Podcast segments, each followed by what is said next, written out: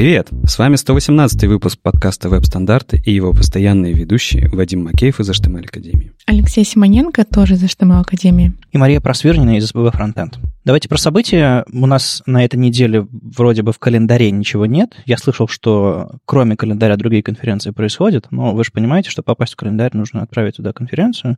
Так что если у вас что-нибудь происходит, и вы понимаете, что этого не прозвучало в нашем анонсе в начале каждого выпуска, вы знаете, что делать. Pull request и вот это все.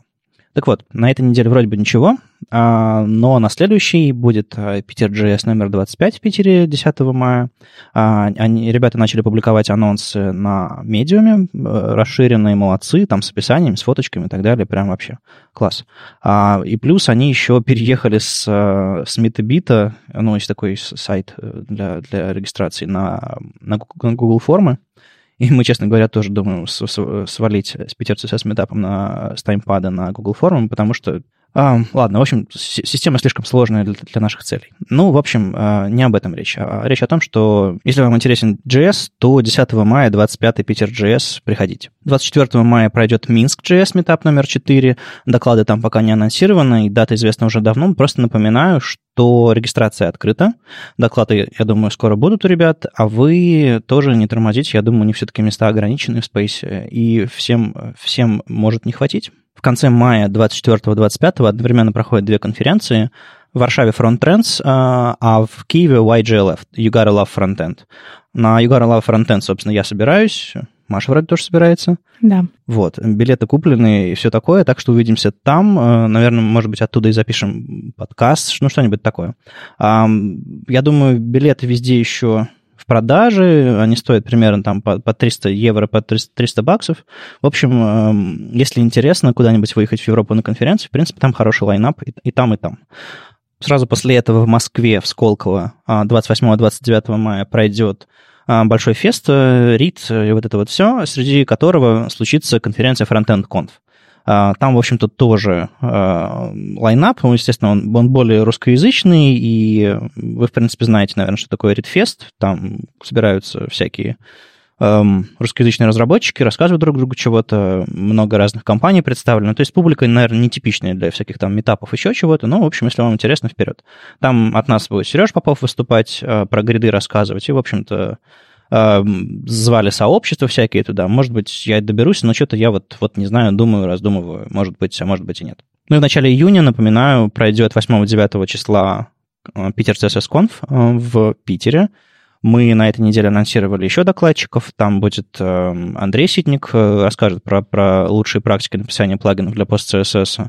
Э, Лизи Линхард про анимацию, Бренда Сторер про гриды расскажет. И вот на неделе с выходом подкаста мы, мы продолжим рассказывать про новых докладчиков каждый день. Там э, будут доклады про оптимизацию, про, про шрифты, про типографику, про... Ну, в общем, следите за новинками в нашей программе. Еще 10 докладчиков осталось. И не тормозите с билетами, потому что у нас э, каждые пару недель повышение, и вот сейчас вот будет период, когда у вас есть возможность купить билеты за 7 тысяч или 5 тысяч, э, на один день за 5 и на два дня за 7. В общем, эм, смотрите на наших спикеров прекрасных и э, не тормозите, потому что цена продолжит повышаться. Ты так буднично про это рассказываешь, а это ведь Питер CSS, мы же его устраиваем, нужно как-то больше про это, мне кажется, рассказать. Я понимаю, что формат подкаста веб-стандарты совсем не про это, но у нас же есть много других подкастов, всяких разных. А, я знаю, ты э, э, редко ходишь по гостям в другие подкасты, но иногда бывает. Но мне кажется, что а, вполне можно было бы сходить кому-то в гости, рассказать вообще в целом про эту конференцию, потому что, ну, странно будет, если мы это у себя будем рассказывать. Я знаю, что ты не ко всем пойдешь, наверняка во фронтенд юность никогда, еще наверняка какие-нибудь места... Вот не надо которые... провоцировать, не Нет? надо. Окей. Не надо. Но если что, а, если Вадим не пойдет, всегда можно позвать меня. Просто наверняка нас слушают авторы других подкастов, поэтому, ребят, если вы хотите э, устроить какой-нибудь спецвыпуск или выпуск с гостями, позвать Вадима или меня к себе, зовите, потому что мы с удовольствием придем, расскажем все подробности, как мы это делаем, потому что это, правда, уникальное событие. если говорить про а, уникальные события, продолжать, Тут э, Олег Мохов сделал небольшой такой тизер, вброс. Э, наверное, мало кто понял, но э, он такой э, опубликовал страничку э, от Twitter React Russia и написал, что из самого сердца... Э, Скалистых гор. Страны э, зимой конференция по реакту. Хотите узнать больше, подписывайтесь на рассылку. Тут уточки на фотографии. Да, то есть я ничего не знаю. Ну как? Ну, давайте говорить из того, что мы все вместе можем узнать. А, вроде как в Екатеринбурге, вроде как осенью будет вроде как некая конференция по реакту. Это, мне кажется, интересный опыт, потому что именно специализированных конференций по реакту вроде как в России нету. Есть только общие какие-то. И, по-моему, за этим событием следует последить, поэтому вы подписывайтесь на рассылку и посмотрим осенью, что же случится. Я ждал, когда кто-нибудь вот сделает первое, и, кажется, кажется дождался. А, в общем-то, Олег и компания — это, это ребята, которым я доверяю, так что, кажется, кажется, будет интересно. Ну, в общем, и до нас докатилось. Если говорить про конференции, а, мы как-то привыкли, ну, я не знаю, все, наверное, с вами привыкли к фронтендерским разработческим конференциям. Они примерно более-менее одинаковы. Ну, конечно, Питер CSS совсем отделяется, это понятно, потому что его делаем мы. Но в целом конференции более-менее одинаковы. А вы бывали на каких-нибудь других не фронтендерских конференциях? По-моему, нет, не помню. Ну, всякие научные конференции, не знаю. Я случайно попал не в ту дверь и зашел на конференцию стоматологов или, или что? Это было бы неплохо. Ну, нет, к сожалению, как-то... Ну, я, я на дизайнерских конференциях периодически бываю, но они, Хотя да, там люди как бы вообще не, про код ничего не знают, и там своя атмосфера, да. Я тут был просто на образовательной конференции, которую в Москве, в Сколково проводили, а, Edo Market, кажется, конф называлась. Mm-hmm. А, вроде как все более-менее обычное, но, но некоторые моменты очень сильно отличаются. Вот я вам сейчас расскажу, а вы мне скажете свое отношение к такому а, роду поведения. А, там был очень агрессивный нетворкинг. То есть прямо а, ты стоишь, я не знаю, кушаешь булочку, а, к тебе подходят а, люди за... Ты надкусываешь булочку, а там визитка чья-то, да? Это было бы круто, но нет. А, к тебе подходят и просто говорят, давайте с вами познакомимся. Ну, вроде как понятно, более-менее это норм, да? Но когда ты стоишь, разговариваешь там с другими людьми, а, ну, там, может быть, со своими знакомыми, к тебе подбегают организаторы и говорят, о, вы здесь стоите? Давайте я к вам приведу еще кого-нибудь. И прямо приводят. И прямо говорят, так, смотрят на Бэйша, говорят, так, вот это Алексей, это Владимир, знакомьтесь. А, и вы в такие втроем стоите и молчите. Не, ну, конечно, ну, так как там люди, видимо, этого ожидают, они начинают о чем-то пытаться говорить. Просто для меня это было немножко таким а, а чересчур, мне кажется, mm-hmm, это, mm-hmm. это немножко слишком. То есть я не против нетворкинга, но не такого агрессивного. Знаешь, я там, например, в этот момент пытался помочь Саше доделать презентацию перед его выступлением, а ко мне подводят постоянно людей таким конвейером, знаешь, а, вот, вот это Олег, с ним познакомьтесь, вот это Татьяна, с ней познакомьтесь. И такое, вот знаешь, Наверное, надо было бы отказать, но как-то в этот момент неудобно, там же... Ага. То есть люди-то тоже приходят, они же... Людям их, тоже неудобно. Да, их взяли за руку и сказали, пойдем. А при этом, ну, там вроде там не маленькие мальчики и девочки, там взрослые дяди, и их так, хоба, знакомьтесь. Ну, это немножко Мне... школу напоминает, когда э, только класс свежий собрался или еще что-то. Периодически у нас в, школе, у нас в классе пересаживали людей, чтобы они, типа, знакомились. И в тот момент, когда тебя пересадили на соседнюю парту с кем-то другим, ты такой думаешь, ну, типа, нужно пообщаться. Пожмите друг другу руки. Ну, а, а потом, это вот как из истории, как э, ребята переезжают куда-нибудь э, за рубеж, и там говорят, о, ты тоже русский. У меня, короче, есть русская знакомая, вы наверняка найдете общий язык. Вы наверняка друг друга знаете, да, да. В общем, нет, э, так себе тактика, на мой взгляд. Я бы, честно говоря, сказал, ну, привет, я занят. Хотя, ну... А... Не, с, с другой стороны, ну, как бы ты в том числе же туда и за этим пришел. Ну, ну да. Как бы, то есть тебе просто это очень как-то насильно, ты вроде как в первую очередь хочется как-то сопротивляться, а потом думаешь, блин, ну а что тут еще делать?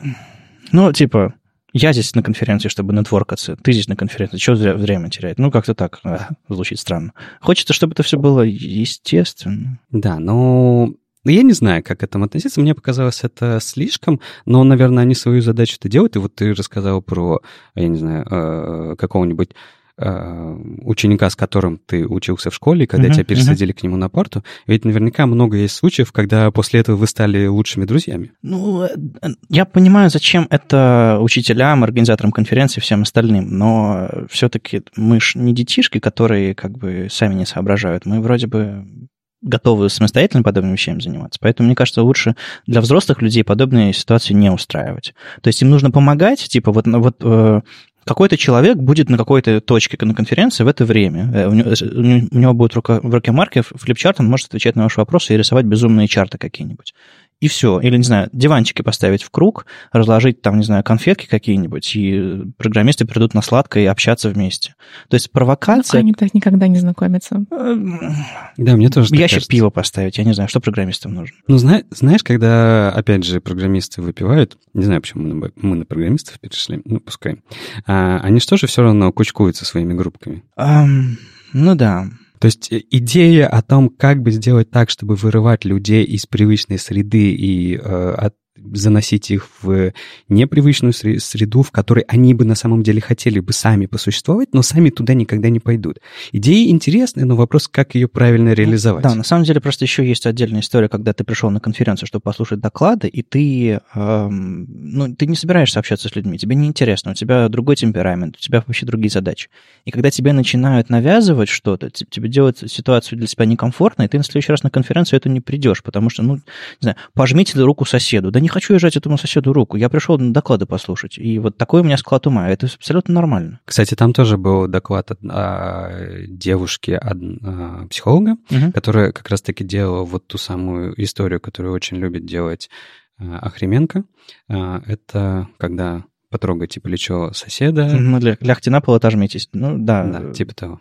Вот. Но э, там она рассказывала, как это с точки зрения психологии все работает. То есть, в принципе, было более-менее. То есть нужен был реальный пример, чтобы, правда, прочувствовать, как этот момент работает. Мгм. Поэтому, ну, интересно было.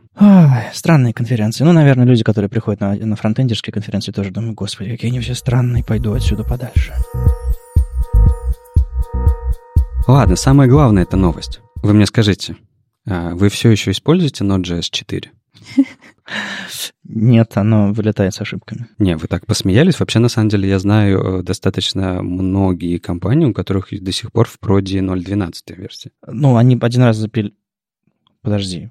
Ну, Во времена 0.12 еще кто-то что-то на ноте писал. Я думал, только, Конечно. только энтузиасты. Ну, тем не менее, это 15 год, это не так давно. По меркам фронтенда. Ну да, да, я согласен. Нет, э, новость-то в чем? А, четвертая версия, все, у нее 30 апреля, то есть завтра, если вы хотите знать, когда мы пишемся, завтра. А, у вас, наверное, уже вчера или позавчера, или позапозавчера, я не знаю, как получится. А, поддержка четвертой версии заканчивается. То есть все, она официально больше не поддерживаема. У нас остается шестой UTS-релиз, восьмой UTS-релиз и сегодня, точнее не сегодня, а на неделе вышла Node.js 10, которая в октябре станет тоже LTS-релизом. А что случится четвертое? Она превратится в тыкву? Ну, например, я э, знаю, что на GitHub его в open source четвертый выпиливают из поддержки во многих инструментах.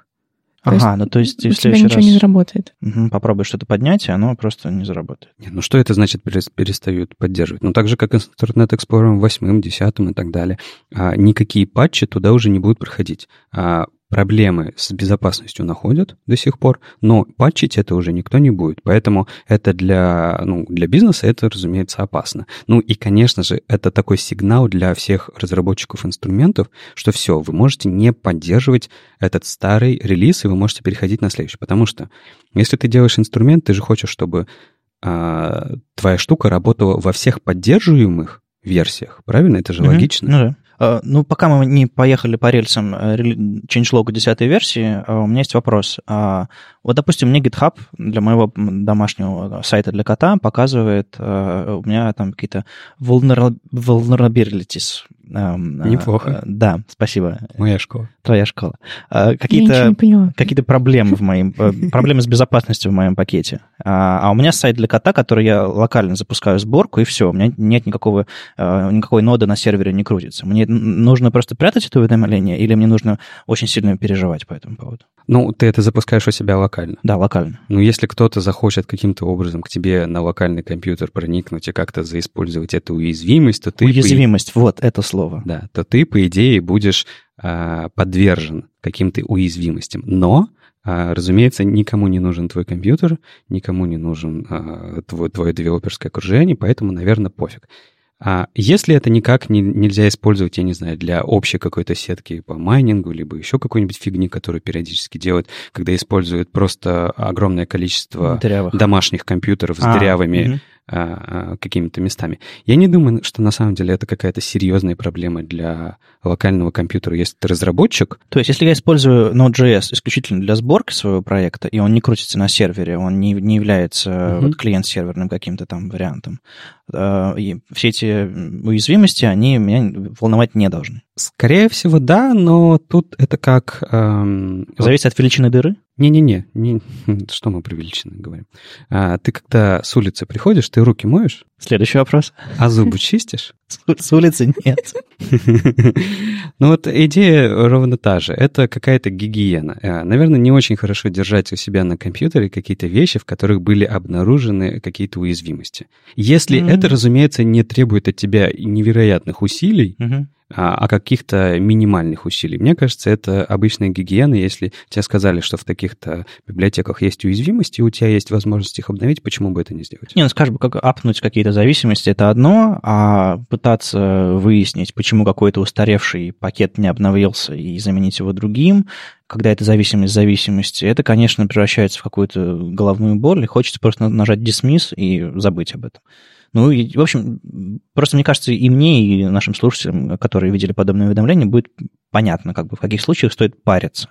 Гигиена гигиеной, а есть как бы угроза здоровью. И вот когда она есть, видимо, когда вы используете ну, ноду в продакшене, а не просто для, для вашей сборки локально. Так вот, десяточка. Ну а что десяточка? Это замечательный релиз, э, который э, вышел в апреле, как и планировали. В октябре он станет LTS-релизом, то есть десятый сейчас это current. Это не значит, что, как обычно, как и в прошлый раз, вот я буквально повторюсь один в один. Это не значит, что десятый нельзя использовать в проде, его можно использовать, просто он, как говорят, не enterprise ready, потому что мы хотим, в enterprise хотим длительную поддержку, и э, условно вот этот период с апреля по октябрь — это возможность enterprise посмотреть, на то, что будет в 10 и подготовить свои проекты для того, чтобы потом, возможно, обновиться. К слову про Enterprise. Я когда эту статью, э, changelog прочитал на, на медиуме, меня, я как будто, не знаю, лимон съел. У меня так внутри немножко так а, а, а, от интерпрайзности языка этого changelog. Там цитаты э, представителей компании Microsoft, IBM. Типа Node.js развивается, и мы верим, что они станут лучшим, и мы используем в нашей инфраструктуре, и бла-бла-бла. И я читаю, господи, думаю, где, где этот прекрасный хипстерский стартап под названием Node.js, который все подхватили и радостно используют? Это превратилось в какую-то Java? А, нет, не превратилось это в Java, но а, я бы э, на твоем месте так не ерничал по этому поводу, потому что а, ну, вот какой-то а, а, стабильности, важности а, все равно а, в этой штуке нужно, потому что ну, как бы хипстерское и вот, вот это вот постоянное ломающееся туда-сюда и переделывающееся туда-сюда, это, конечно, здорово, но никогда тебе нужно делать что-то серьезное. А если ты все-таки хочешь заниматься чем-то серьезным и постоянно не править, то есть не обслуживать свой инструмент, то, наверное, было бы неплохо. Поэтому, а, что они сделали? Во-первых, NAPI э, вышел из э, тестирования и стал стабильным. Это, на самом деле, очень важная прослойка между C++ кодом и Node.js. То есть мне не нужно будет пересобирать SAS, между релизами ноды? Смотри, идея в чем? Если разработчики SaaS перепишут свою э, C++ штуку с использованием NAPI, я не знаю, сделали они это или нет, потому что NAPI уже доступен э, ну, в таком в экспериментальном виде достаточно давно. Если они это сделали, то для всех последующих версий Node.js. Мы не говорим про предыдущие, про последующие. Тебе не нужно будет перекомпилировать э, свой модуль из C++ в то, что нужно, а, для следующих версий. Сейчас это огромная головная боль. Ты переключаешь версию ноды, у тебя все модули, которые были э, бинарные, тебе ну, нужно их пере- ага. перекомпилировать заново. В чем здесь проблема? Да в том, что разработчиков обычно доставало это, они переставали поддерживать свой, свои модули на C++, и у нас все меньше и меньше нативных модулей на C++ а для ноды, потому что их просто поддерживать трудно. Выходит ну, новая версия они, ноды. Или они переставали обновлять ноду. Ну да, но опять же, как ты будешь использовать? Поэтому это огромный геморрой, и сейчас есть ощущение, что может быть вот то, что NAPI теперь стабилен, а, позволит э, разработчикам а, бинарных таких штук, э, делать их, поддерживать, и они будут доступны для всех версий. Слушай, Маша, а ты как ты обновляешь ноду у себя на работе? Выходные скучно, почему бы нет? Или... Ну да. Но мне надо нода только для сборки. А, только, только для сборки. То есть у вас там ничего не крутится? Угу. Окей. Ну, это, это немножко проще. А, Я вот сегодня десятую поставил просто потому, что мог. Ну, ты хипстер. Да, Также тебе в десятую на твой компьютер, куда ты уже ее поставил, добавили э, новую версию OpenSSL. Она просто поддерживает, дает возможность э, лучше заниматься криптографией, и э, потом в ней появится возможность использовать TLS 1.3, который э, просто улучшенный стандарт для шифрования. в этом LTS есть новый TLS. Э, да. Я Ты, сегодня может, так- блещу. Оксимирона почитаешь? Вот. Но самое прекрасное это то, что V8 обновили до версии 6.6. То есть э, вот это вот все там на API, не API, не на API, как бы это для вас, я думаю, без разницы. Потому что мы не пишем каждый день модули на C++, да? Мы ждем, пока оно пересоберется полчаса. Окей. Но я не уверен, что оно будет быстрее делаться, поэтому... Вот. А то, что до 6.6 V8 обновили, это на самом деле очень круто, потому что, смотри, смотри, Маша, что у тебя появляется? Во-первых, у тебя появляется возможность использовать Promise Finally. Это же Супер. прекрасно. У тебя есть возможность использовать э, optional catch, то есть не использовать э, в кетче переменную, Мгм. то есть просто игнорить ее. У тебя появляются асинхронные генераторы и итераторы. Я сейчас скажу, зачем это нужно. Разумеется, вот все те методы, которые для э, общих э, объектов появились, StreamStart, StreamEnd и всякая такая фигня, она тоже вся работает, и это все прекрасно. А асинхронные итераторы — это э, вообще очень здорово, потому что у тебя же очень много внутри ноды работает со стримами. И у тебя, так как у тебя сейчас появились асинхронные итераторы, то все следующие э, объекты, которые будут поддерживать а, этот интерфейс, ты сможешь асинхронно итерировать у себя в циклах и не ждать ни- нигде выполнения. То есть смотри, например, Readable Stream уже поддерживает асинхронные итераторы, этот интерфейс. Поэтому ты можешь завернуть цикл, написать for async, и прямо в нем внутри перебирать, а, что у тебя приходит в стрим, например, из TDI или откуда-нибудь еще, и э, у тебя не будет блокироваться операция, ты будешь сп- спокойно, у тебя цикл будет ждать получ- э, какого-то контента, итерация будет проходить, ты будешь что-то сделать, будешь дальше ждать следующую итерацию. По-моему, это прекрасно. Ну, если навороченная сборка у тебя. Да. А, ну да, ты же со сборкой, я понял. Ну ладно, окей, тебе не интересно. А все, что ты перечислил, мне придет, потому что ты говоришь, Маше придет, а мне? Оно придет всем. Я А. просто подумал, что Маша могла бы э, это использовать. Ты-то наверняка не использовал бы это. Ты бы на это посмотрел. Фу, какая гадость. А в NPM что интересного? В NPM. Так я А, его же поставил шестой, то есть он с ноды 10 не идет, но я все равно обновился. Слушай, ты все больше хипстер... Молодишься? Моложусь. На самом деле, а, есть еще очень важная вещь в ноде, потому что с NPM, да господи, ну, стал быстрее, стал более безопасный, и все, забей. Э, А вот Это, это не важно. Да, а вот э, в ноде, э, как мы говорили раньше, для модуля работы с файловой системой, для FS, пришла экспериментальная штука, которую они делали для э, то, чтобы переписать весь FS для работы с промисами. То FS есть это э, файл- файловая система работает. да, модуль для работы с файловой системой. То есть у вас есть свойство FS Promises, и все, что внутри, это экспериментальный модуль, но он включен по умолчанию, а, и там есть ровно все те же методы, которые есть в модуле FS, только, вы только они возвращают вам не, не callback, а возвращают вам промисы. Как ее начать использовать? Просто fs.promise и дальше точка А, метод. То есть, мгм, понятно. Вот, и все, а ты можешь это заворачивать в осинки авейты, у тебя весь код такой красивый, линейный, и все прекрасно. Пони повсюду прыгают. А сразу FS, чтобы возвращал промис э, и вот это вот все, нет? Ну, это, в следующих версиях? это экспериментальная поддержка, поэтому они пока будут смотреть. Ты можешь написать fs равно fs.promises. Ну, э, ну да, могу. Да, ну что ты. Вот, и это здорово. Но самое большое разочарование, ну как разочарование?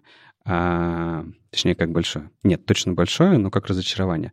А, модули до сих пор за флагом, они не внедрены. То есть мы говорили... Мы верили. Мы ждали. верили в прошлом году, в позапрошлом году о том, что выйдет та самая десятая версия, та самая. И уж там-то... Так а может будут- они к осени не успеют к LTS, нет? Нет, вообще говорят, что вряд ли. э, многие статьи переписали там, где было написано... э, Ну, ну, просто есть микрософтовская статья, где они очень оптимистично говорят, что у вас к концу года будут модули. Они переписали вместо того, чтобы э, там было написано э, 2018 год, там теперь написано 2018-2010 год. Десятый? Да. Ну, следующий LTS. Двадцатый? Может. Ой, да-да-да-да, да, 20 конечно же. Девятнадцатый? Пр- Проблема в том, что все оказалось немножко сложнее, как обычно. А для того, чтобы нормально внедрить модули в ноду, понадобилось еще несколько пропосов, в том числе э, свойства мета и так далее, и так далее. И они до сих пор спорят, как конкретно это сделать. А, есть, по-моему, э, хорошее решение, как все-таки избавиться от расширения MJS, и все очень сильно топят за это. А Но... кто-то моего GitHub предлагал или кто-то еще? Я не знаю, какая конкретно Там компания. было пара предложений, э, по-моему, последняя от GitHub был. В общем, идея в том, что э, не будет у нас, кажется, в десятой версии э, стабильных модулей, но вот останутся ли они за флагом или они будут внедрены в десятую версию просто как экспериментальный модуль, uh-huh. пока не ясно. Может быть, к LTS у нас появится, потому что э, все очень хотят, чтобы модули были не за флагом. Пускай они будут э, в экспериментальном режиме, ну, типа, давайте мы будем колоться сами об этом. Ага. Угу. Вот. Но потому что за флагом никто это запускать, разумеется, не будет. Ну, если вы помните, когда мы запускали а, для того, чтобы в ноде появился весь синтаксис ES6 э, с флаг Harmony, угу. это была большая боль потому что, ну, так в лоб запускаешь очень просто, а если ты запускаешь тесты из-под этого, ты там тебе надо писать, э, танцевать с бубнами, чтобы там в моку прокинуть что-нибудь, э, чтобы флаг Harmony под, подключился, и там... Не, ну, может, сейчас проще количество... будет, но... Да вряд ли. Мне кажется, правильно говорят, что на самом деле все, что за флагом, нормальные разработчики использовать не будут. Так вот, именно поэтому было бы классно, чтобы они это вытащили в экспериментальную возможность, а не за флаг, чтобы оттестили, и фидбэк был. Ну вот тут главная задача, чтобы они определились с тем, как они хотят это делать.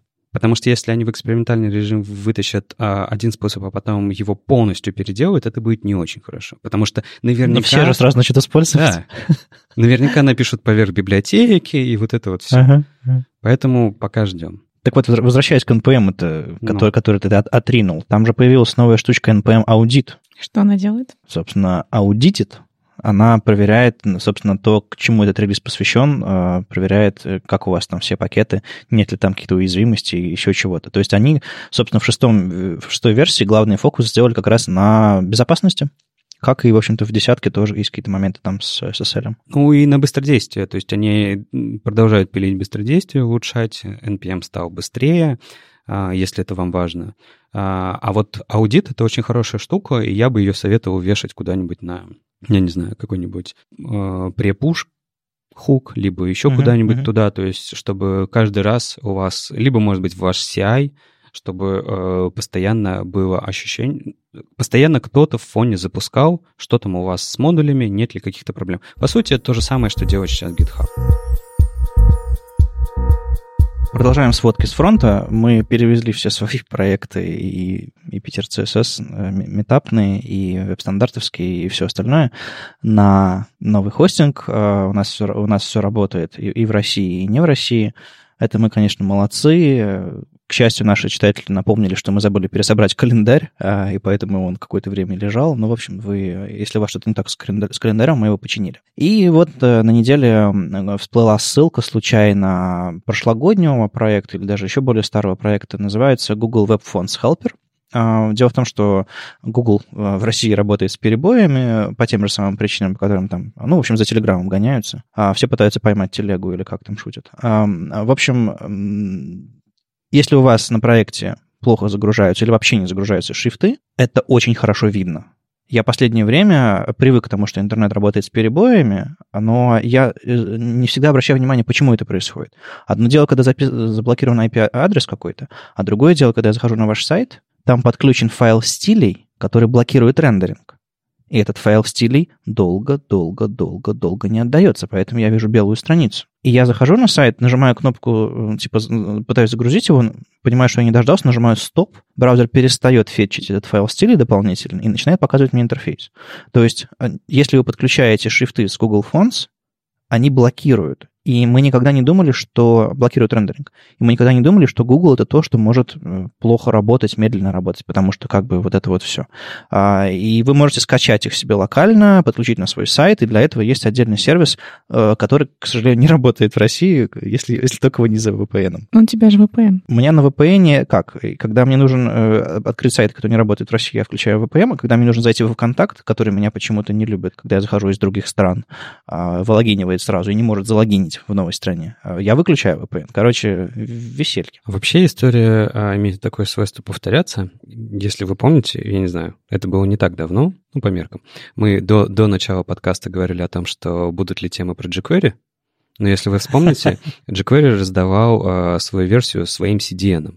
CDN jQuery.com и так далее. И все очень любили использовать именно эту версию, потому что было какое-то магическое представление, что вот если ваш браузер ну, один раз версию latest, jQuery... Latest. Да, один, один раз версию закэшит, он типа, так как все сайты на jQuery, он типа... Так и Яндекс раздавал, и Google раздавал jQuery со своих да, CDN. прекрасно. А потом CDN этот один раз упал, Та-та. и половина сайтов развалилась перестала загружаться. Поэтому... Все, придум... все single page и на jQuery а перестали работать? А как же то, что все закэшили? А... Не, ну подожди, кэш кэшем, ну как бы ему же нужно ревалидироваться когда-то. И у некоторых, в общем, не у всех все хорошо кэшировалось, не у всех все было хорошо, не все ходят каждый день на одни и те же сайты, Угу. Поэтому э, пол интернета тогда, ну ладно, пол интернета, я утрирую, но очень много э, развалилось. Так на днях тоже было такое, э, какой-то там сертификат э, в Google Chrome 66, какой-то какой-то один из, одно из шифрований, а нет, один из сертификатов чей-то э, решили отключить, потому что у него он какой-то оказался серенький. Я ссылку дам на эту статью.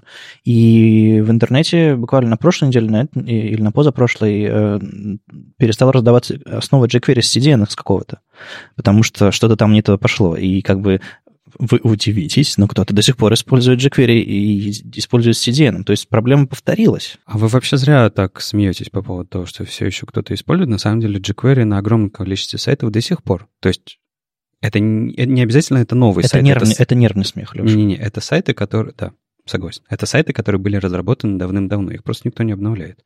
Поэтому э, история повторяется, и мне кажется, э, разработчику с головой на месте то есть на плечах. Всегда нужно думать о том, что вы отдаете, какой вы отдаете трафик, контент другим сервисам. Потому что когда вы от, э, с Гугла тянете шрифты, вы не только с него тянете, он еще с вас очень много тянет. Я говорил про это неоднократно. Да, я обожаю эту историю. Об этом нужно помнить, что э, все большие корпорации раздают какие-то бесплатные такие штуки не просто так. Они получают информацию о вашем трафике, они узнают очень много. Ну, потому что Маша просто на меня так удивленно смотрит. Просто когда ты подключаешь что-то со ссылкой, она же загружается у тебя на странице. И вся информация о твоем пользователе, и пользователе, ну, большинство информации тоже доступна этому контенту. И этот контент легко можно получить обратно сервису, который ты подключил к себе. Поэтому, если для вас это важно, конечно же, лучше все хостить у себя. И уж шрифты, когда у нас такое количество прекрасных э, возможностей, как сейчас, современных, как их загружать правильно и быстро, загружать их с Google Web Fonts я не вижу вообще никакой необходимости. Используйте Link Real Preload, используйте фонд Display. Огромное количество возможностей. Ну, ты говоришь, ребята, вместо того, чтобы подключать один линк в голову, э, заморочьтесь со сборкой шрифтов и со, со всем остальным. Разберитесь, как это работает, и используйте. Ну да, я думал, что разработчики для этого все делают, не? Сложно. А, ну, в общем, этот Google Web Fonts Helper позволит вам скачать архив с, с CSS файлом, с, с, с, эм, с кучей всяких э, вариаций шрифтов, но будьте осторожны, что там лежат архив с EOT, TTF и SVG, поэтому вам это все не нужно. Если, если вы поддерживаете 25 компьютеров на Windows 98, ладно, 2000 хотя бы, то, наверное, вам EOT нужен, или TTF. Но э, по-хорошему подключайте только WoW и WoW 2, а все остальные файлы из, вашей, из вашего архива выбросьте, потому что, правда, лучше не нагружать старые браузеры, старые машины лишним. А при этом он тебе и сам, сами шрифты тоже дает скачать? Да, да. А что насчет лицензий? А у Google Fonts все лицензии открытые. Но открытые это не всегда значит, что ты можешь их использовать как угодно. Ну вот. Нет, по-моему, э, э, Google Fonts так устроен, что ты заходишь туда, подключаешь, но на всех страницах Google Fonts есть э, кнопочка «Скачать шрифты» прямо с Google Fonts. А, окей, хорошо. Просто он тебе дает их скачивать, по-моему, в исходниках, Угу. Он не дает тебе скачивать оптимизированные WoW и так далее. Он угу. тебе TTF скачивает, чтобы локально использовать. А этот сайт как раз идет и загружает. А, еще маленький момент. А, если вы не знали, если вы запрашиваете ссылку на ваш шрифт э, в главе документа, а, Google э, определяет какой-то браузер и отдает нужный файл стилей. Не, э, не фонд Family с огромным количеством всего подряд, а оптимизированный файл стиля именно для вашего браузера, для вашей локали, может быть, даже, для вашей страны и типа того. Поэтому не пытайтесь скачивать шрифты руками, используйте подобные сервисы типа Google Web Fonts Helper. Они э, отдают вам все версии и правильным образом. Иначе вы можете подумать, что вам только WoW 2 и нужен, а там, не знаю, для старых Safari WoW нужен еще. Ладно, а главный вопрос. Это Гугловый сервис? Нет, это кто-то поднял э, на Хироку э, какой-то сервис, mm. и он крутится и, видимо, грабит с Гугла, вот это вот все. Но это просто, на самом деле, все то же самое можно сделать руками, просто здесь все это просто сделано. Каталог слева и так далее. Ну, лишь бы ребята были не против. Ну, я знаю одних ребят, которые против. ВКонтакте. Mm. Я попытался ссылку на это Heroku App э, приложение опубликовать, и они сказали, знаете, на, на, на домене Heroku происходят какие-то странные вещи, поэтому мы эту ссылку заблокируем. Потому что, ну, не ходите туда. Mm-hmm. Кругом враги. Ну, понятно, это логично. Нет. Нет, ну почему? Но вы еще JSBin заблокируете, как Facebook иногда делает. Вы еще заблокируете код PEN, потому что там можно выложить, выложить код какой-то. Не, ну если мы хотим поговорить про политику, а я очень не хочу говорить про политику, Ауч. то э, не все так однозначно, как кажется. Мне вспомнилось, правда, конечно, это не код и Heroku, но мы в Твиттере не могли опубликовать ссылку на докладчика, потому что он из ok.ru. То есть Твиттер посчитал, что ok.ru да. одноклассники слишком опасны для Твиттера? Слишком да. короткий домен. Ну, там, видимо, кто-то что-то выложил. Подожди, прикинь, у тебя э, ссылка ok.ru, а сокращалка Твиттера, она гораздо длиннее. И они такие, нет, так нельзя. Ладно, давайте продолжим про безопасность. Тут были прикольные комиксы на неделе с котиками. На самом деле, э, комикс с котиками How HTTPS Works э, прекрасный комикс. Я, правда, не очень верю в том, что они что-то решают, мешает, но а, я помню такой же комикс How DNS Works, и я его всегда ребятам на интенсивах даю, чтобы они просто поглядели и порадовались. Но мне кажется, какой-то реальной полезности в них, конечно, нет. Ну, да, здорово, там котик ходит, собачка ему отвечает. На первой странице все более-менее у этого комикса, а на второй странице начинается дичь с этими ключами, и ты такой, ну ладно. Что значит дичь? Ну, а что значит дичь? Что значит дичь? Что не так? Ну, просто... Сложно слишком? Знаешь, комикс это такой, типа, сейчас я тебе просто объясню, как это работает. А ты такой потом смотришь на второй странице. Ну, не очень просто. А, а, окей. Ну, эм, а, Просто сама концепция сложная, но э, мне кажется, подача, с которой они ее дали, она все-таки чуть-чуть понятнее, чем все остальное. Просто смотри, они заменяют персонажей на э, веселых котиков и собачек, но они не заменяют те концепции какими-то, на какие-то простые абстракции. То есть ну... Здорово, что персонажи появились, здорово, что это весело, но они не попытались объяснить это более просто. При этом, и, и, еще раз, я не против, это замечательная штука, это, конечно же, куда лучше, чем книжка DNS, Угу. Или как она, Бин 9, или какая сейчас книжка ходит популярная.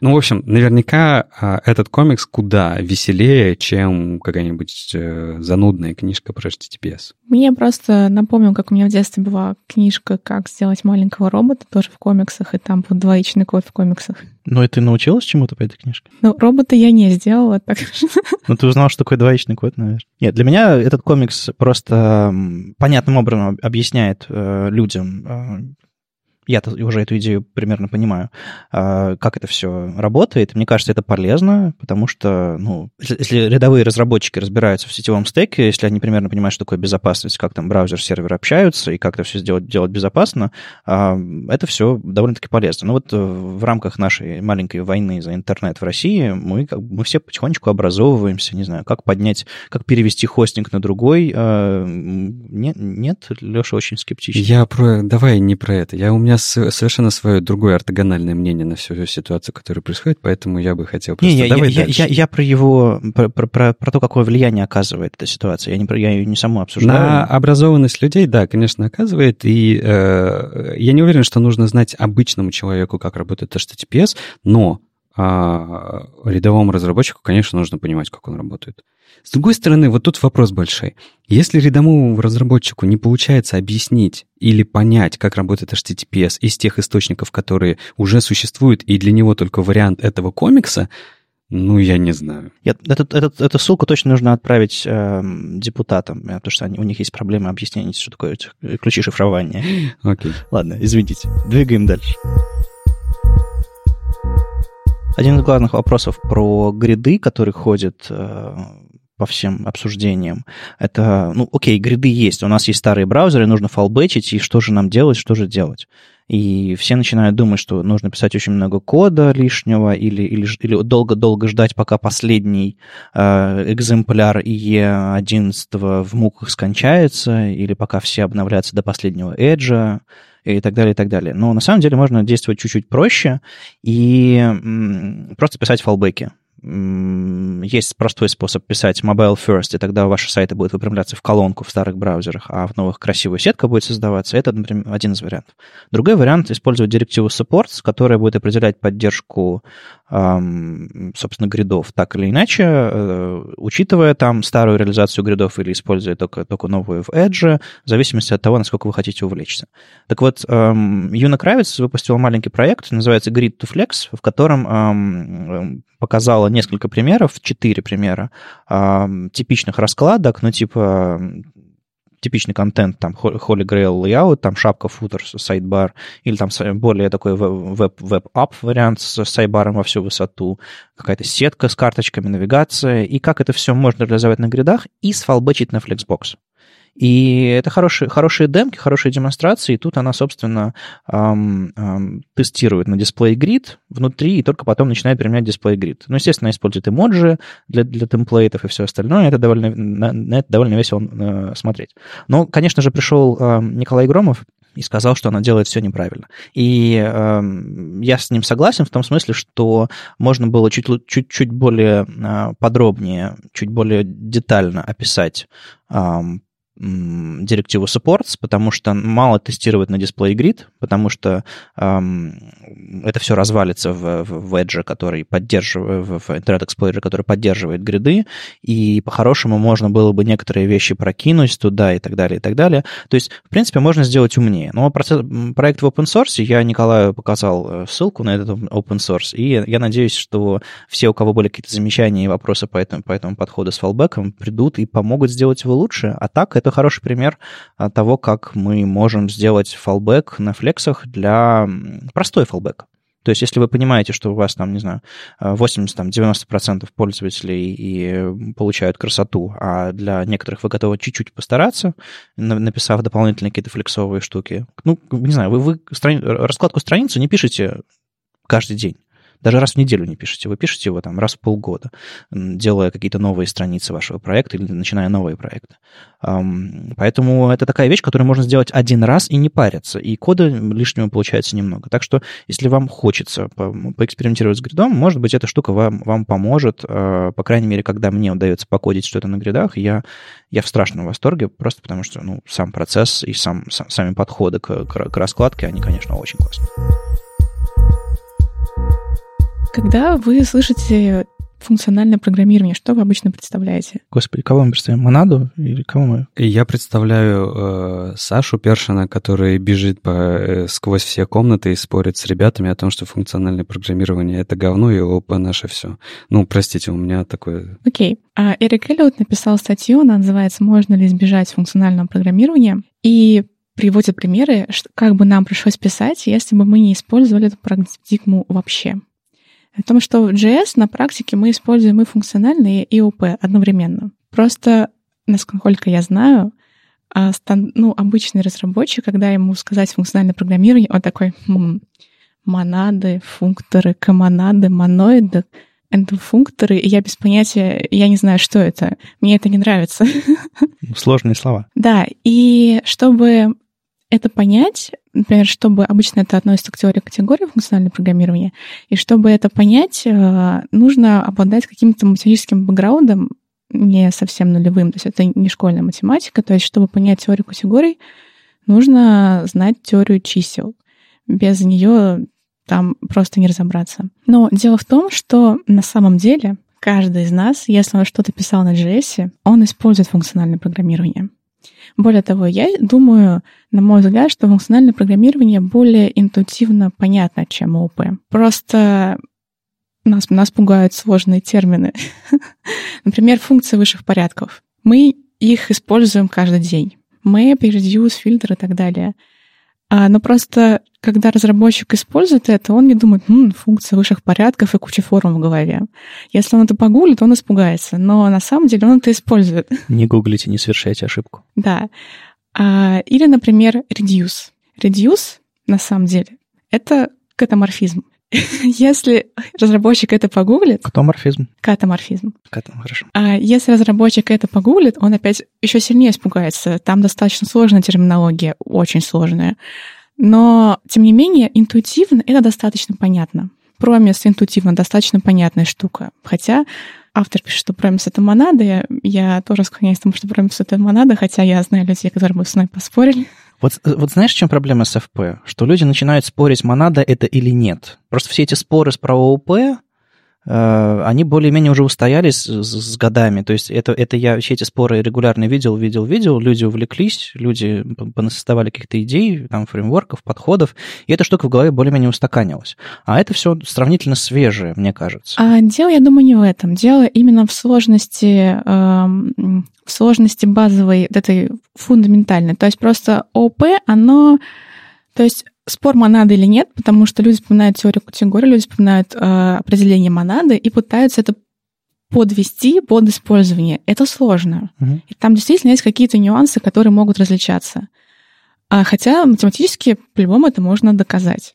А ОП, он, так как он менее менее математический, скажем так. Хотя, конечно же, там тоже свое есть, но оно менее пугающее. Оно как бы кажется более понятным, поэтому там меньше споров. Только поэтому. Ну и просто на самом деле я немножко согласен с Вадимом. Просто все эти споры уже давным-давно прошли, а функциональное программирование, которое в самом начале а, давным-давно появлялось, потом от него более-менее отказались, потому что ООП лучше решало на тот момент проблемы, а потом получилось так, что функциональное программирование вернулось, потому что а, оно стало решать проблемы иногда так же, как ООП хорошо, иногда даже лучше. То есть просто а, парадигмы меняются в зависимости от того, а, как меняется наше железо там, и так далее. Но у меня другой вопрос. Статья называется «Можно ли избежать функционального программирования. У меня другой вопрос, а зачем? Ну, тут это скорее такой теоретический вопрос, типа, можно или... Давайте представим мысленный эксперимент, что мы избежали функционального программирования. Что нам не нужно делать? Он в конце пишет список, типа,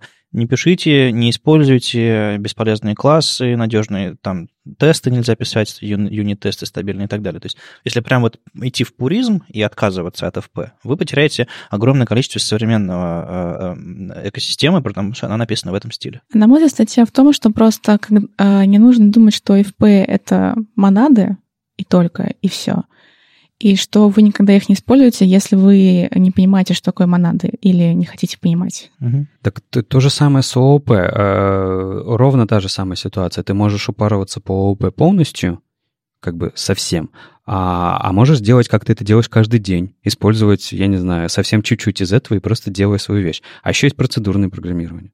И мы им тоже занимаемся. Да, но а, суть в том, что Несмотря на то, что мы не знаем, что такое монады, ну, кто-то не... Ну, я знаю хорошо. Но несмотря на, на то, что, а, может быть, мы не знаем, что такое монады, мы все равно используем функциональное программирование. То есть э, мне хочется разорвать вот эту ассоциативную связь, что FP — это что-то дико сложное, мы это не используем. Я просто не очень понимаю, как можно э, использовать ООП чуть-чуть. Не использовать весь набор, не наследовать классы друг от друга. На практике мы используем и FP, и, FP, и ООП.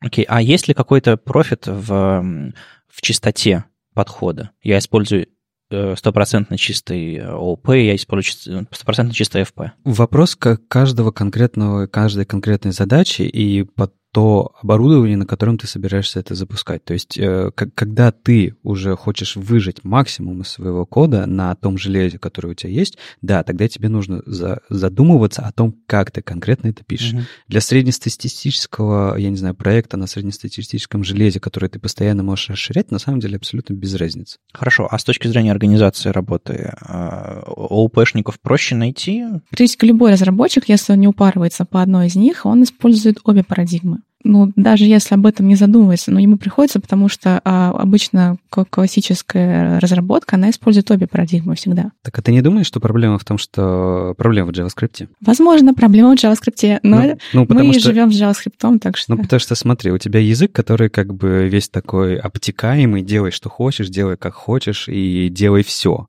на всем.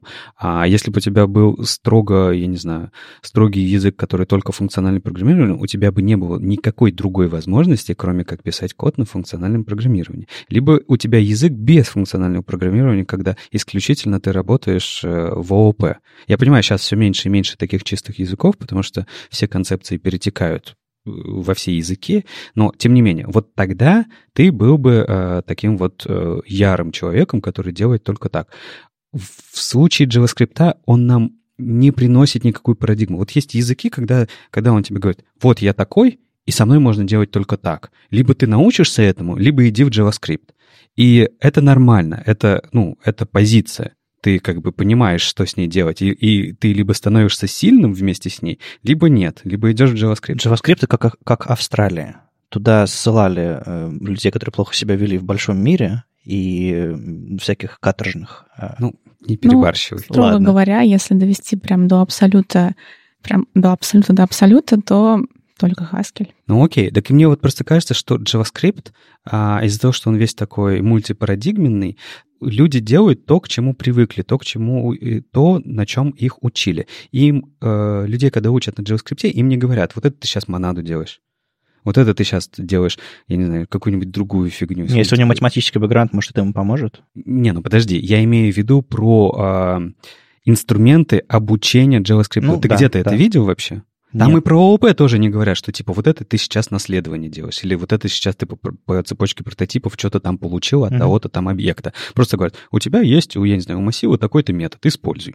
Как uh-huh. бы, а что, где, непонятно. И когда этим разработчикам, которые таким образом научились, говорят, что э, говорят Маше, что вы вообще-то используете функциональное программирование постоянно, просто не знаете, как это называется, и называют эти страшные слова, возможно, им просто страшно. Они будут хуже спать после этого, может быть. Но я при этом согласен, что, может быть, нужно просто э, общее какое-то такое информированность о том, что да, и правда, вы используете функциональное программирование немножечко, но используете, и ООП немножечко используете. Да. Оно в JS немножко не классическое, но оно, тем не менее, ООП. А нужны ли фанатики в проектах? Вот бывают языки, которые диктуют э, парадигму, а бывают люди, которые приходят и говорят, теперь мы будем писать вот так. Я считаю, что фанатики нужны в проектах, э, в которых, как я уже говорил раньше, тебе нужно выжить максимум. Угу. То есть выжить вообще все, что возможно. Ну, мне, я, мы, наверное, по-разному представляем себе фанатиков. Мне кажется, фанатики, которые, э, не, не глядя на твое железо и твои задачи, говорят, что мне нравится этот подход, поэтому мы будем его использовать.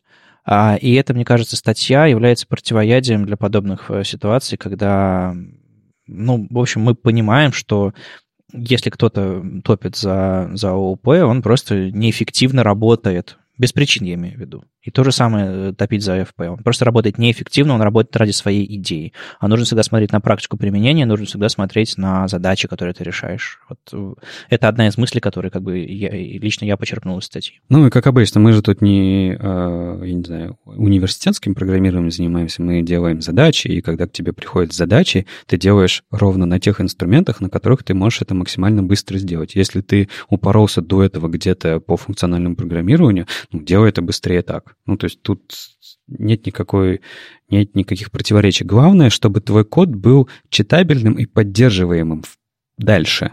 Потому что если ты напишешь... Можно написать на ООП ужасно. На функциональном программировании просто проще написать ужаснее. Нечитабельный код. Маша? Ну, проще, да, безусловно. Хорошо. Вот. И э, тут главное, чтобы твой код дальше оставался поддерживаемым. Потому что, ну окей, ты быстро это сделал, а дальше ты что? Дальше-то что? А дальше Хабр. А, ну, если ты меня прямо так спросил, Хабр тут э, разразился статьей о том, что они поменяли домен haberhaber.ru на haber.com. У них классный э, огрызочек остался. А Хабр. А Хабр, Хабр. А, мне кажется, что э, идея ребят в том, что они хотят быть больше, чем российское сообщество, это прекрасно. Это так э, близко мне и нашей конференции Питер CSS Conf. Э, прям вот знаешь, как будто бы дорожки такие сошлись. Хочется обняться, да? Да, хочется обняться. Тем более, когда мы, помнишь, общались в одном из выпусков с, с Фридманом, угу. он как раз из Smashing Magazine, он как раз рассказывал, что Хабр — это на самом деле уникальный случай, и ничего похожего э, нигде нету. Ну и вот Денискин тоже сказал то же самое в, в блоге тематических медиа на Хабре, и тут же публика начала, конечно, язвить. Ну, конечно, конечно. А там хакер ньюс, а вот это вот это, а вот это вот другое. Уникальный в плане чего? В плане сообщества вокруг? Ну, в смысле э, формата подачи данных, сообщества вокруг, э, широты тем и вот этого всего. Это правда, это я, я согласен, что это правда уникальный ресурс. А, есть похожие, но вот подобного, если подобную штуку выкатить на Запад и так же успешно, как он был в России, мне кажется, он сейчас не на пике успешности. Будет круто, будет бомба, но это огроменная работа, и мало переименовать домен на .com. Это понятно, они об этом и говорят, что э, мы не будем только переименовывать домен, и все само случится. Разумеется, будем работать. Они просто показали, что есть вообще на 2018 год статистика по языкам, и русским языком владеют всего 6,8%, то есть они работают для 6,8% всей аудитории. Ну, это маловато, а при этом английский знает 51% человек. Поэтому ну, как бы понятно, зачем они это хотят и куда они стремятся. При этом я считаю, что а, для идеи объединения IT-сообществ э, мирового какого-то объединения, что, чтобы не было условных границ, что неважно, э, где ты эту штуку разработал, а, но ты ее можешь использовать у себя и пообщаться с автором, неважно, на русском, на английском, на каком угодно. Очень было бы неплохо иметь вот такую площадку, как Хабр, а, на английском языке. И, ну, мне просто кажется, что это очень правильный, зрелый ход, э, которым Молодцы, ребят, что занялись им. Ну, если раньше мы думали, куда публиковать статью, собственно, на английском языке, и такие... Ха, на медиум, наверное. На медиум, ну, это типа тебя еще даже найти на медиуме. А чтобы... Вот раньше таким go-to местом был и местом, в котором все мечтали публиковаться, Smashing Magazine. То есть ты шел на Smashing и предлагал Фридману и, там, и, ком- и команде свою статью на английском языке, которую ты там две недели переводил. И это был вариантом. Сейчас, если Хабр станет площадкой, где мы можем высказывать собственные мысли по-английски, и у этого будет аудитория, это было бы классно. Вот это э, точно повышает мой интерес к Хабру как к площадке, потому что я тоже очень давно смотрю на мир шире, чем просто русскоязычная его часть. Ну и самый главный вопрос, который ребята задавали, как вы думаете, сколько стоил домен Хабр.ком? Есть три варианта ответа. Менее миллиона, от миллиона до трех миллионов и более трех миллионов. Давайте быстренько устроим местное голосование тут на троих и решим, сколько он стоил. Вадим. Я не знаю. Нет такого Рублей варианта. 900. Менее. Маша? Без понятия. Я думаю, что полмиллиона. Полмиллиона, то есть менее миллиона. Я тоже думаю, что менее миллиона, и 50% э, этого вопроса сказала менее миллиона, но что-то складывается какое-то ощущение, что может быть и больше, а может быть и нет. То есть... Я надеюсь, они ответят на него. История мутная. Да какая разница? Инвестиция в короткий домен — это хорошо, но это не, не определяющая вещь. Хорошо, что они использовали короткое имя Хабр.ком, и хорошо, что они починили редирект с Хабр.ру, на который я жаловался, который валялся там полнедели, а все ссылки не работали. Но, не знаю, мне кажется, в случае, когда у тебя закиберсквотили твой домен .com, проще найти какую-нибудь а, чудовищную адресную зону национальную и использовать ее или нейтральным. Потому что сейчас э, доменов придумали, напридумывали столько, можно, может, они за те же деньги могли, могли купить э, с, у ICANN свой, свою доменную зону .хабр. Нет. Ну ладно, за, за большие деньги. За гораздо большие деньги. Хабр.хабр? Ну, хабра.хабр. Вообще огонь. Хейден Пикеринг э, в этот раз не на своем проекте э, Inclusive Design, а на медиуме. Странно, ну, видимо, он не решает конкретную задачу, не, создает конкретный компонент, а просто исследует задачи. В общем-то, э, выпустил статью управления уровнем заголовков в дизайн-системах. Я не очень понимаю, при чем здесь дизайн-системы, но неважно. А, о чем он говорит? О том, что если вы создаете какие-то компоненты, допустим, в, в терминологии сингл-пейджев мы сейчас говорим, компоненты какие-то элементы части сайта. Может быть, не совсем мелкие компоненты, может быть, покрупнее.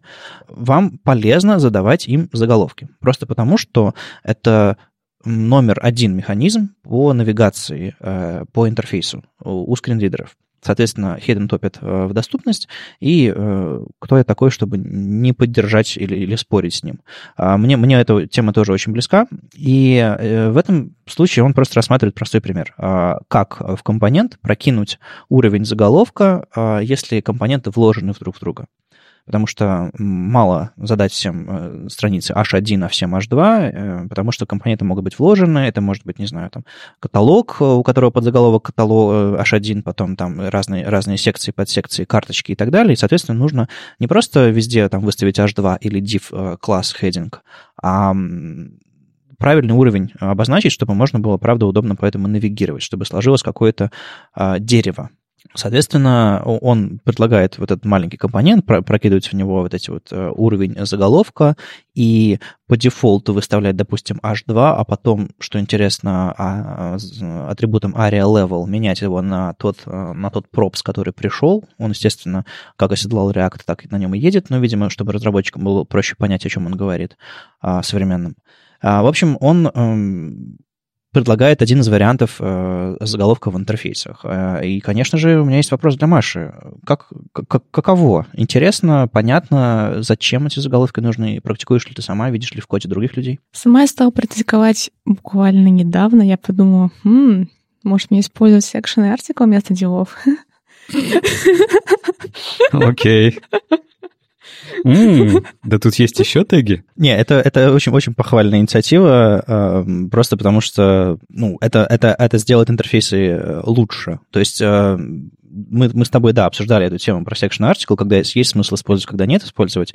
И я сказал, что если вы можете, если вы готовы поставить туда заголовок, а не просто вместо div сделать section или article, тогда это будет полезно. Иначе div. Мне кажется, что большинство, ну, по крайней мере, то, что я видела, большинство проектов об этом не парится. Угу. Ну и, скорее всего, скринридером по интерфейсам не проходится, и, в общем-то... Везде просто дивы и все. Ну, это понятно. А как тебе подход хейденовский? Выглядит неплохо? Ну, пробрасывать через контекст API, ну, ну, такое. Он еще через Redux это сделал. Ну, э, нет, не делать это через Redux, это нехорошо. Я думаю, в целом нормально. Возможно, его надо как-то отточить получше. Ну, мне почему хороший подход, да. Главное, что э, есть странное понимание в, в сообществе, а тем более в, у людей, которые single page и пишут, что типа э, вот у нас в Википедии там заголовки, ссылки, списки и так далее. Это контент сайта. Вот там нужна семантика, параграфы, а, там, абзацы, как вы это называете, заголовки, списки, там, списки определений, контент то есть текстовый сайт с синими ссылками. А поскольку мы делаем тут single-page или, или веб-приложение, то там у нас, не знаю, сайт-бары, навигационные какие-то кнопочки, панели, меню, там, еще что-то такое. Зачем, зачем там семантика? Там нужно, чтобы выглядело и кликалось хорошо. Там нет контента. Так вот, интерфейс у него должна быть какой-то какой скелет, какая-то структура а, альтернативной навигации по нему, там, либо с клавиатуры, либо с помощью скринридеров, и эм, использование семантически подходящих элементов имеет абсолютно четкую смысл, четкую задачу. Это, это она вряд ли SEO-шная, потому что вряд ли вы будете э, ваш, ваш, ваш single page каким-то образом оптимизировать ну, зависит от того, какой у вас там single page, но она скорее э, именно про доступность интерфейсов. То есть мало сделать, там, использовать баттоны и ссылки, когда это подходит. Нужно еще подумать о том, как структурно по контенту устроен ваш интерфейс. И Hidden предлагает, по-моему, неплохой вариант, по крайней мере, если вы используете там другие фреймворки, библиотеки, если вы используете другие подходы, а, по крайней мере, вы поймете на этом примере, он, в принципе, довольно, довольно понятно объясняет, как это можно решить. И не обязательно везде циферку H2 прямо вот внутри шаблона прописывать и э, менять. Оказывается, есть атрибут area level, который, может быть, делает это проще, и если, допустим, какой-нибудь там уровень не пришел, то шаблон по умолчанию отдаст H2, а это уже лучше, чем, чем ничего. Но с контекста API нужно работать осторожно. А то что? А то вот... Будет много грязи в приложении. И мы снова возвращаемся к вопросу о гигиене. Да, но наш же подкаст не про грязь, это в другие подкасты подкаст. Вот ты приходишь с улицы, ты используешь контекст API? Ладно. Ну и спонсор этого выпуска спецфото, рекомендованы профессионалами. Нет, это мы, это не мы с ума сошли, это эм, у нас неожиданно в, э, в сценарии оказалась ссылка на какой-то фотосайт, э, который, которым я э, вручаю премию «Самый плохой single page в интернете». А, я... Этой недели хотя бы давай. Хорошо, этой недели. Потому что я наверняка, наверняка, есть, наверняка есть хуже. Я искал какую-то технику для, для, для э, фото и, и видео, а, и случайно попал на этот сайт. И я понял, что им жутко неудобно пользоваться, и я начал, начал исследовать, как он работает. Когда я прихожу на сайт, я люблю какой-нибудь каталог. Я люблю накликивать. себе товаров и смотреть в отдельных вкладках, то есть чтобы можно было навигацию совместить с, с моментом загрузки поскольку загрузка в интернете, вот это вот все, вы знаете. А, ну, я пришел, накликал, и накликал много-много пустых страниц, э, в которых был псевдопротокол JavaScript, а, и а, оно иногда даже не кликается. В общем-то, что сделали разработчики? Разработчики взяли и вместо всех ссылок вставили ссылки с хрефами, а, в которых пусто JavaScript двоеточие точка с запятой. А все он клики или что они там вешают, естественно, повесили после. А, я не уверен, что за фреймворк тут используется.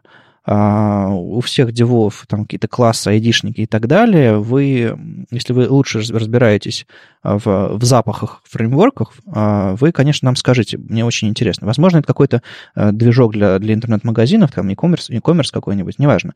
Главное, что очень-очень-очень-очень плохо все работает. Адресация по айдишникам, а навигация безумная, она периодически не подгружается, не работает, все ссылки реализованы на уровне single page а.